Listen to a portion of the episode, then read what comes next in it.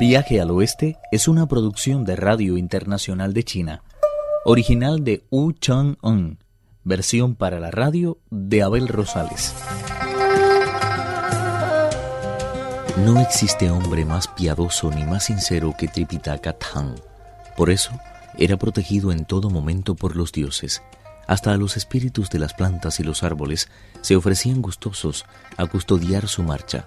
Tras una noche de discusión poética, consiguió escapar a la amenaza de los abrojos y las espinas y al enmarañamiento homicida de las enredaderas y los arcillos de las vides. Fortalecidos por tan magnífica experiencia, continuaron su camino en dirección al oeste, pero para iniciar nuestro capítulo de hoy tenemos un poema que dice, No debe olvidarse jamás que los dioses conocen hasta los pensamientos más íntimos. La astucia y la inteligencia no sirven de nada, porque la salvación estriba en renunciar a la mente. Mientras se vive, es preciso cultivar el Tao sin desfallecer.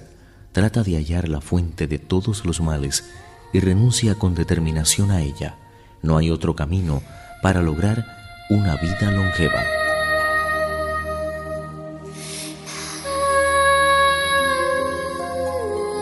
Quien desea alcanzar la iluminación debe dejarse ungir con el aceite sagrado.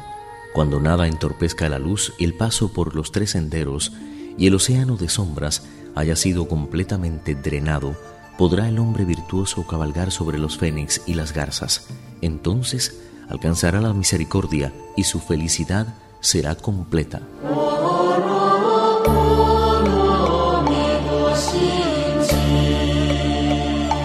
Pronto llegó el fin del invierno y la primavera volvió a dejarse sentir por doquier.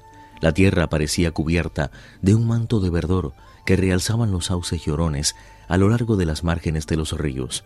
En las pendientes, los rojos capullos de los melocotoneros hacían pensar en bordados hechos por inmortales.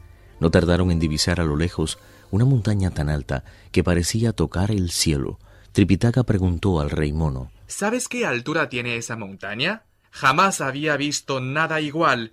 Es como si perforara el azulado techo de los cielos. Ahora que lo menciona, recuerdo un antiguo poema que dice El cielo todo lo cubre y ninguna montaña es capaz de igualar su altura. Pensándolo bien, esos versos debían de referirse a esa more que tenemos delante. No creo que exista otra como ella. ¿Cómo es posible de todas formas que se atendre en los cielos. El cerdo Pachie replicó. Si eso es tan raro, ¿por qué dice la gente que el monte Kunlun es el sostén de lo alto? ¿No has oído comentar que el cielo presenta un gran vacío en el noroeste? El monte Kunlun se eleva precisamente en ese punto y ha hecho creer a muchos que es él el que llena de ese hueco. De ahí que se afirme que se sostente lo alto. El bonzo ya exclamó. No retes tantas explicaciones, por favor. ¿No comprendes que las usarás después para dárselas de listo ante los demás? Sigamos hacia adelante. Cuando hayamos escalado esa montaña, sabremos raramente la altura que tiene. No tardaron en llegar a las primeras estribaciones de la montaña. A medida que ascendían, la vegetación se iba haciendo más espesa y el aire arrancaba a los árboles un murmullo de hojas que dejaba el ánimo en suspenso. Como telón de fondo se escuchaba un rumor de aguas torrenciales, pero lejos de traer la paz al espíritu, lo sumía en una profunda intranquilidad. Quizás contribuyera a ello el hecho de que no se viera por ninguna parte pájaro alguno, algo a lo que ni los mismos inmortales estaban acostumbrados. La ascensión resultaba tan peligrosa que podía afirmarse con toda seguridad que jamás se había atrevido nadie a poner los pies en aquel lugar.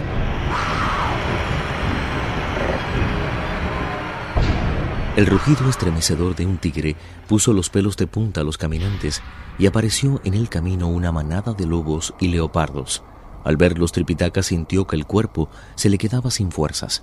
Solo el peregrino conservó la compostura, sacudió ligeramente la barra de hierro y lanzó un grito tan espeluznante que al instante huyeron despavoridos todos aquellos animales salvajes. Para evitar otro encuentro como aquel, abrió un nuevo camino que los llevó directamente hasta la cumbre. Después de trasponerla, iniciaron un descenso en dirección oeste que los condujo hasta una pequeña meseta bañada por una luz espiritual que emitía destellos de muchos colores. En uno de sus extremos se levantaba un espléndido edificio del que salía una música de campanas tan armoniosa como la que se escucha en el palacio del señor de Jade. El peregrino levantó la cabeza y comprobó que se trataba de un lugar francamente excepcional. A pesar de la riqueza que lo envolvía, se notaba que era un monasterio. El paraje en el que se encontraba enclavado no podía ser más hermoso ni más apto para la vida de contemplación. En la tranquilidad de aquel monasterio se mimaba la frágil planta de la verdad. Dirigiéndose al monje Tang, el rey mono dijo, Como imaginaba, maestro, se trata de un monasterio. De todas formas, no sé por qué, pero junto a la aura de santidad que rodea todos los centros donde se cultiva el Zen, me parece percibir cierta atmósfera de hostilidad.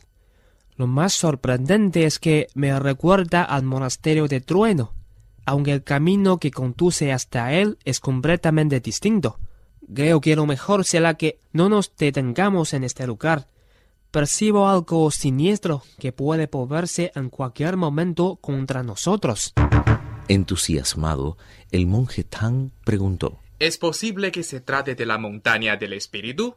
¿No estaría bien que jugaras con mi impaciencia y trataras de demorar a de la conclusión de nuestro viaje? Por supuesto que no. He visitado infinidad de veces la montaña del espíritu y puedo asegurarle que no es esta. El cerdo Pachi concluyó. En ese caso, debe de ser la morada de alguna persona realmente virtuosa. Por su parte, el bonzo Sha dijo. El camino pasa justamente por delante de su puerta. ¿Qué importa que no sea el monasterio del trueno? Lo mejor que podemos hacer es echar un vistazo. Me parece razonable lo que acaba de decir Wu Qing. El maestro espoleó al caballo y no tardó en llegar a las puertas del edificio.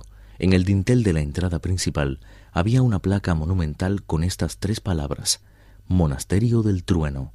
La impresión fue tan fuerte que por poco se cae del caballo. Maldito mono. ¿Por qué has tratado de engañarme? sabiendo que este es el monasterio de Trueno. No se enfade conmigo, por favor. Si mira con más atención, verá que en la puerta de adentro hay otra placa con cuatro caracteres, lugar de los tres que se lee aquí. Sin poder contener la emoción, el maestro volvió la vista hacia donde se le indicaba y comprobó que en efecto de allí colgaba otra placa con un carácter más que decía Pequeño Monasterio del Trueno. Solo es el pequeño monasterio de Trueno. Dentro debe de haber, de todas formas, algún patriarca budista. Los sutradas afirman que existen más de tres mil Budas y cabe suponer que no todos habitan en el mismo lugar. La misma Kuan Yin, sin ir más lejos, mora en los mares del sur. Me pregunto qué Buda imparte sus enseñanzas en el interior de este monasterio. Los antiguos afirmaban que donde hay Budas hay escrituras, y que sin templos no existen tesoros. Entremos a ver cuáles son los que encierra este. No debería serlo. Aunque no lo crea, este lugar encierra más maldad que Pontal. Si se encuentra con algo desagradable, no me echa a mí la culpa. Aunque aquí no viva un Buda, habrá por lo menos una imagen suya. Recuerda que al iniciar este viaje prometí presentar mis respetos a todos los Budas con los que me encontrara. ¿Cómo voy a echarte la culpa de lo que es exclusivamente responsabilidad mía? Se volvió a continuación hacia Pachie y le pidió que le sacara la túnica de los bordados. En cuanto hubo terminado de atar sus cintas, se ajustó el gorro monacal y se dirigió hacia la puerta.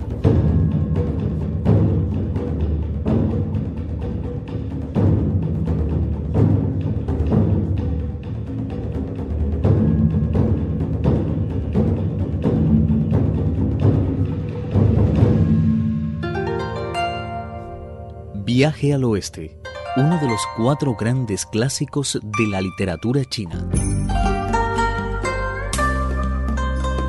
Versión para la radio, Abel Rosales.